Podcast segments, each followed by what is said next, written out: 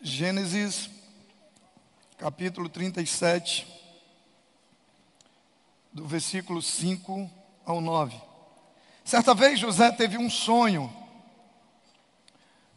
e quando contou a seus irmãos, eles passaram a odiá-lo ainda mais. Ouçam o sonho que tive, disse eles, disse-lhes. Estávamos amarrando os feixes de trigo no campo quando o meu feixe se levantou e ficou em pé e os seus feixes se ajuntaram ao redor do meu e se curvaram diante dele. Seus irmãos lhe disseram: Então você vai reinar sobre nós? Quer dizer que você vai nos governar?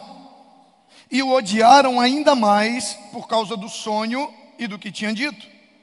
Depois teve outro sonho e o contou aos seus irmãos. Tive outro sonho, e desta vez o sol, a lua e onze estrelas se curvavam diante de mim. Amém? Queridos, quando a gente olha para a história da humanidade, a história da humanidade ela já foi marcada por várias, por várias adversidades como essa que a gente viveu e de uma certa maneira ainda está vivendo como essa pandemia.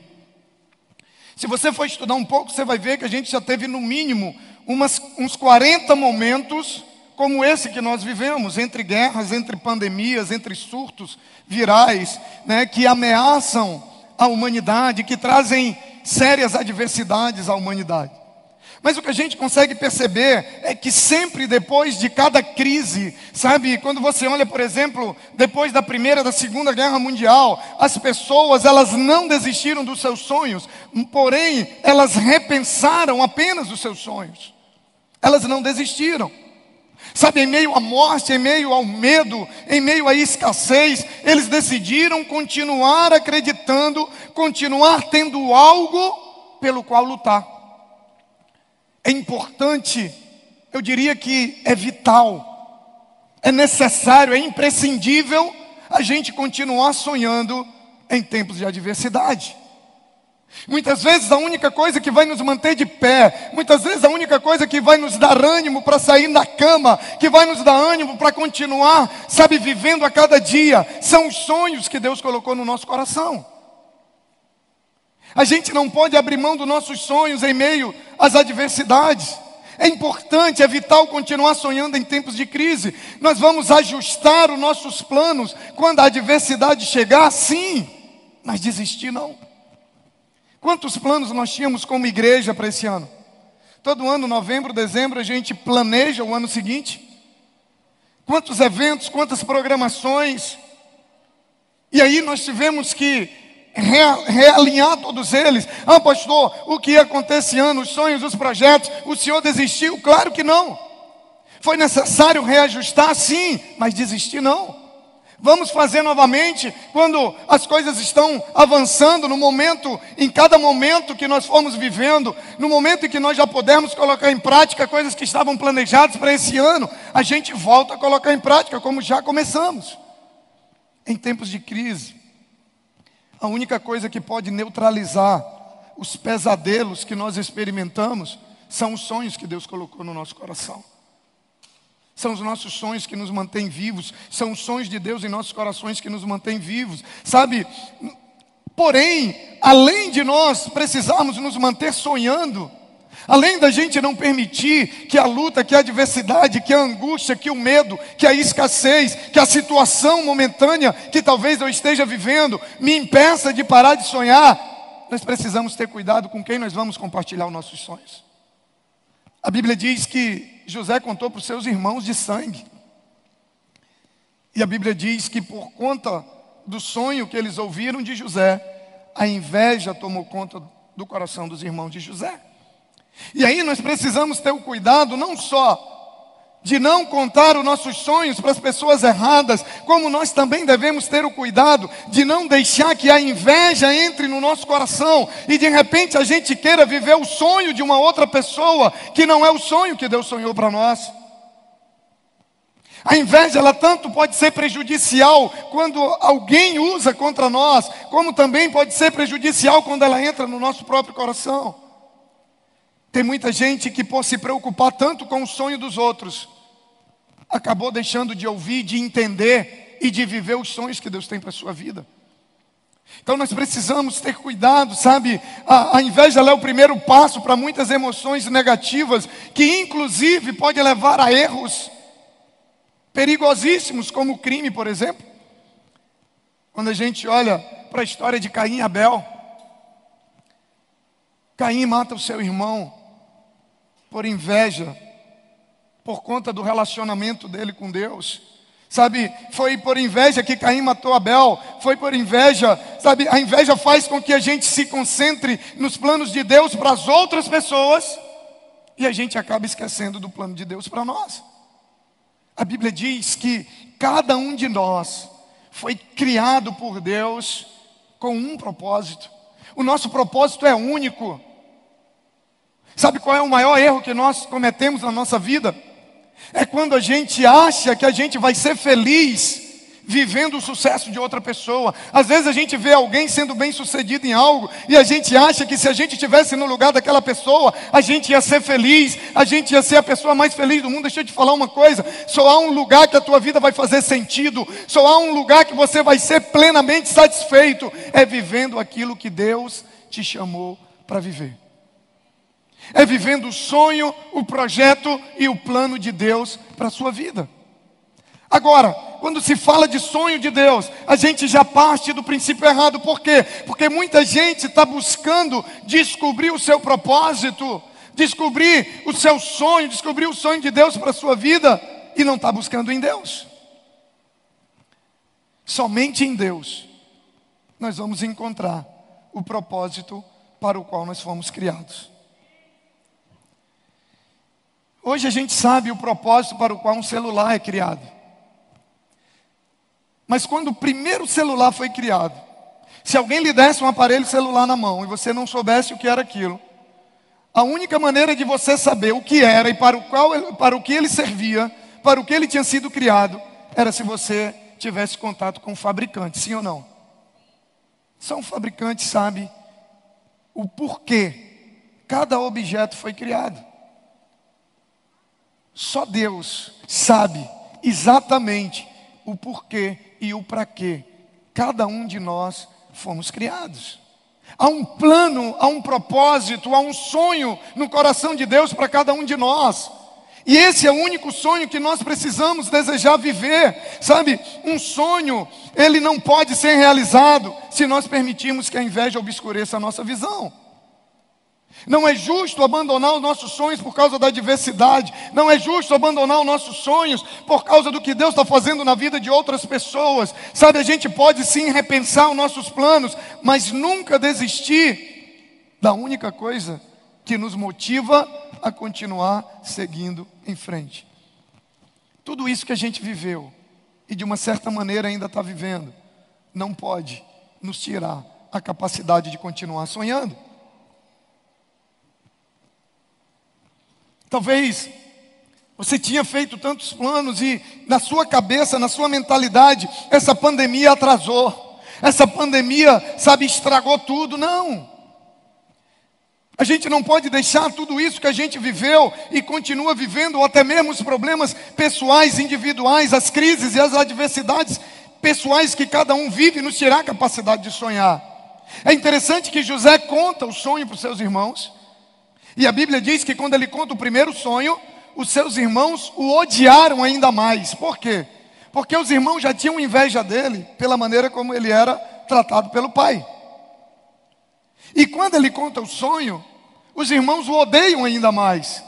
Mas a Bíblia vai dizer no versículo 9 que em seguida ele tem outro sonho, ou seja, a inveja dos seus irmãos, a ameaça dos seus irmãos, a adversidade que se levantou, não impediu José de continuar sonhando. Ele continuou sonhando. Os problemas, as lutas, as adversidades, elas podem nos tirar tudo, menos a nossa capacidade de sonhar. Se você não perder sua capacidade de sonhar, você nunca vai perder sua vitalidade, você nunca vai perder suas forças. Sabe, Deus, embora Ele nos dê sonhos, como Ele deu para José, às vezes ou quase nunca, ele vai nos revelar os processos pelos quais nós vamos passar até que esse sonho se torne realidade. Deus ele revela o sonho, mas ele não revela o processo. As crises, elas podem até nos fazer duvidar, mas o verdadeiro propósito, sabe das, sabe, das adversidades durante o processo, o verdadeiro objetivo não é nos fazer parar, mas é nos preparar para a realização do sonho. Quando a gente olha para a vida de José, José realizou o seu sonho passando por situações que ele jamais escolheria. José jamais escolheria o processo que ele passou, até ele se tornar governador do Egito, que era o cumprimento da promessa, que era o cumprimento do sonho de Deus na sua vida. O processo que Deus tem para nós é um processo que nenhum de nós escolheria. Quando nós olhamos no Salmo de número 105, a partir do versículo 15, a Bíblia diz assim: Não toquem nos meus ungidos, não maltratem os meus profetas. Ele mandou vir fome sobre a terra e destruiu todo o seu sustento. Mas enviou um homem adiante deles, José, que foi vendido como escravo. Machucaram-lhe os pés com correntes e com ferros prenderam-lhe o pescoço, até cumprisse a sua predição e a palavra do Senhor confirmar o que dissera. O rei mandou saltá-lo, o governante dos povos o libertou.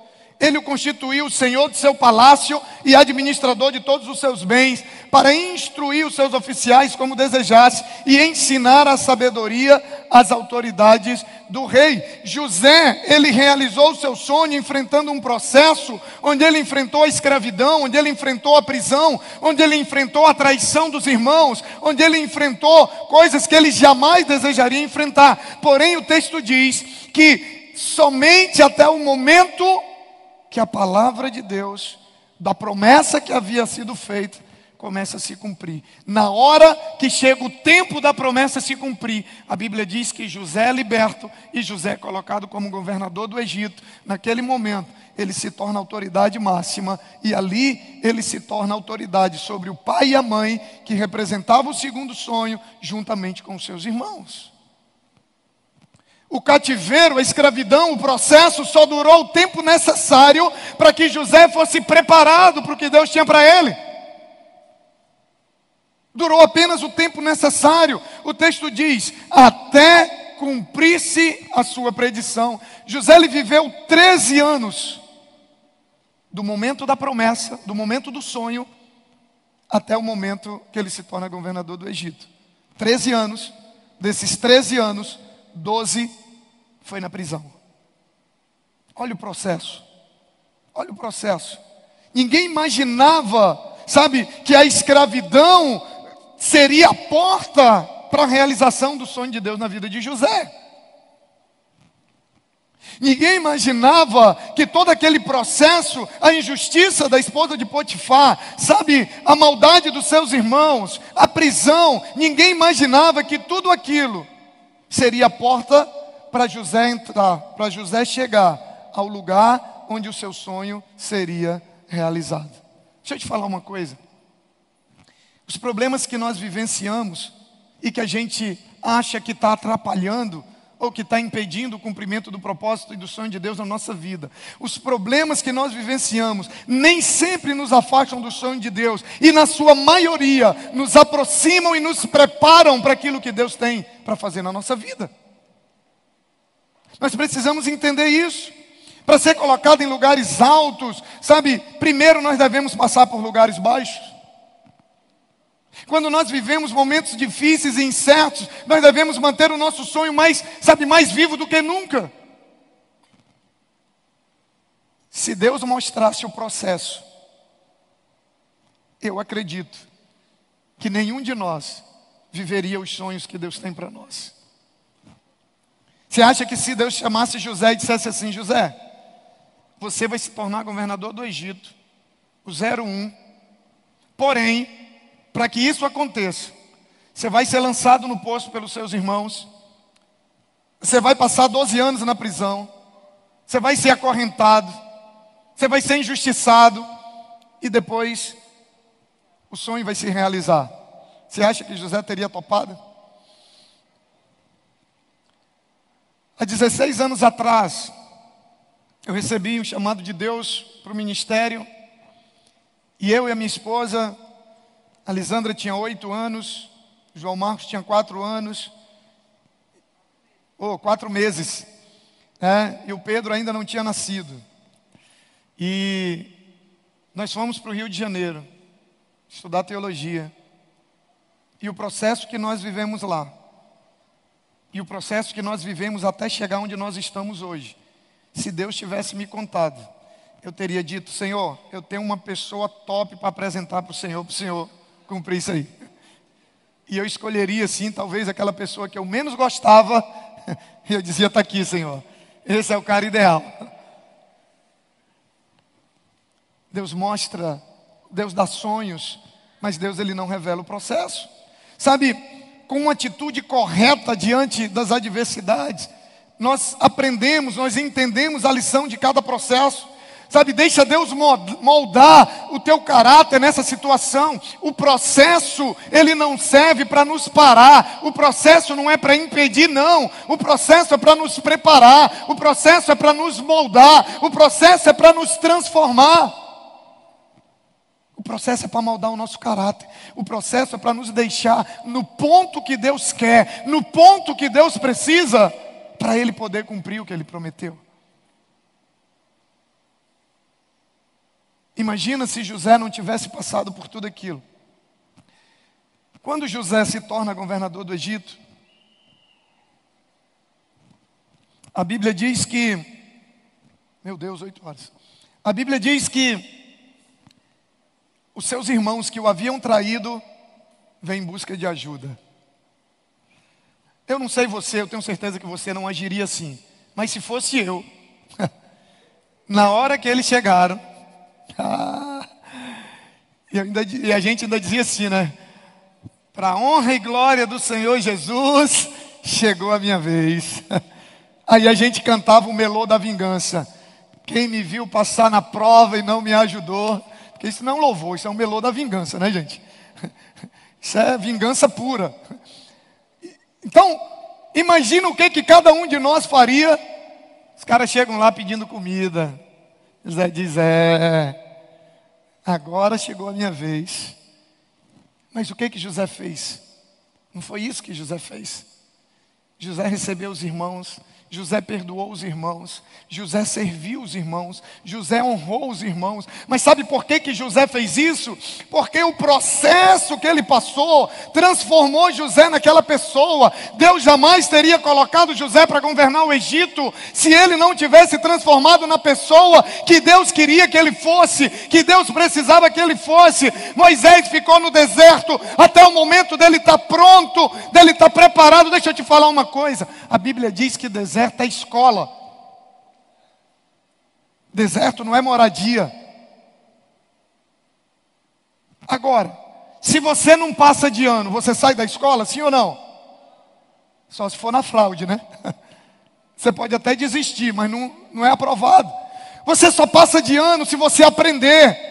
Você só sai do deserto quando você aprende. O processo é para te ensinar. Quem vai determinar quanto tempo vai durar o processo é você. Quanto mais você demora a entender o lugar em que Deus te quer, o caráter que Deus quer em você, o comportamento que Deus quer em você, o lugar que Deus quer que você esteja, quanto mais rápido você entende isso, mais rápido os sonhos se realizam.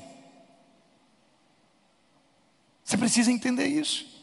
Porém, José, um pouquinho mais na frente, para que ele pudesse viver o sonho, para ver o sonho se cumprir, para ele desfrutar de tudo aquilo que Deus tinha para ele, no versículo no capítulo 41. Coloca para nós. Gênesis 41, versículos 51 e 52. Quero que você leia. Aquela galera que só acredita vendo, você vai ver aí. Já estou caminhando para o final. Quando um pastor diz que vai encerrar, você sabe que é pelo menos mais meia hora. Né? Então, Gênesis 41, versículos 51 e 52. Ao primeiro, José deu o nome de Manassés, dizendo: Deus me fez esquecer todo o meu sofrimento e toda a casa de meu pai. Ao segundo filho, chamou Efraim, dizendo: Deus me fez prosperar na terra onde tenho sofrido. Entenda, olha aqui para mim, preste atenção. Não é à toa, não é por acaso que o primeiro filho, José, bota o nome né, de Manassés, dizendo assim: Deus me fez esquecer a casa do meu pai. O que estava que querendo dizer? Deus me fez esquecer toda injustiça, toda traição, toda maldade que eu sofri na casa do meu pai. Deus me fez esquecer todo o sofrimento. E o segundo filho, ele chamou Efraim e ele diz: Deus me fez prosperar na terra onde eu tenho sofrido. Deixa eu dizer uma coisa para você: só prospera quem perdoa. Enquanto você não liberar, não resolver o teu passado, enquanto você não deixar Deus resolver coisas que estão pendentes, seja com pai, seja com irmão, seja com familiar, seja com líder, seja com pastor da outra igreja, seja com igreja, o que tem de gente parado ministerialmente, parado espiritualmente, parado financeiramente, por conta de questões do passado que não foram resolvidas. Você não tem noção. Enquanto você não resolve o seu passado, Deus não te prospera no teu futuro. José diz, ele tem dois filhos, e ele diz: primeiro, eu esqueci tudo que aconteceu comigo na casa do meu pai. E o segundo filho veio para marcar um novo tempo na vida de José e dizer assim: Deus me fez prosperar. E não foi em qualquer lugar, foi no lugar onde ele tinha sofrido. Você não precisa mudar de lugar, de casa, de bairro, de igreja, de cidade, para os sonhos de Deus se cumprir na sua vida. Você só precisa mudar de atitude. Só isso. Você só precisa mudar de atitude. José, ele antes dele ser traído, dele ser vendido pelos irmãos, José ganha uma túnica colorida do seu pai. E ele sai de uma túnica colorida para uma vida de escravo. Ele tinha tudo na casa do seu pai e ele perde tudo para uma situação fora de controle. Apesar de tudo, ele continua, ele chega lá, ele começa a crescer dentro do palácio, mais uma vez as coisas desandam, porque a esposa de Potifar é, acusa ele injustamente, ele vai parar na prisão, mas ele continua sonhando, ele continua acreditando naquilo que Deus tinha falado ao coração dele. Ele não deixou que as adversidades e as circunstâncias o impedissem de continuar sonhando. No final do processo, Deus cumpre tudo aquilo que Ele prometeu, que Ele designou. Ele tem um lugar para mim e para você. Ele tem um plano, um sonho para mim e para você que ninguém vai tirar de nós. Lembre que para quem confia em Deus sempre há um final feliz. Ele diz: Eu sei os planos que eu tenho sobre vós, planos de paz e não de mal, para vos dar o fim que desejais. O que você está vivendo hoje não é o final, é apenas parte do processo. O que você está vivendo hoje não é o destino, é o processo. Hoje começa uma nova etapa do processo na vida dessas famílias que foram ordenadas, mas ainda não é tudo que Deus tem para eles.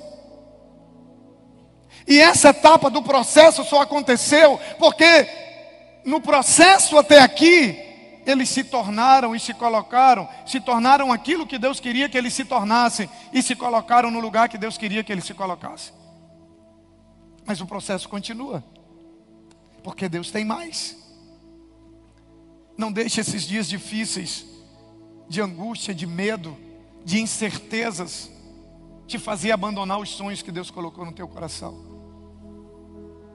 Não deixe. Não deixe as feridas do passado te impedir de te fazer prosperar no futuro. Não deixe. Sabe, não deixe que nada te impeça de viver os sonhos de Deus para a tua vida. Só prospera quem resolve o passado.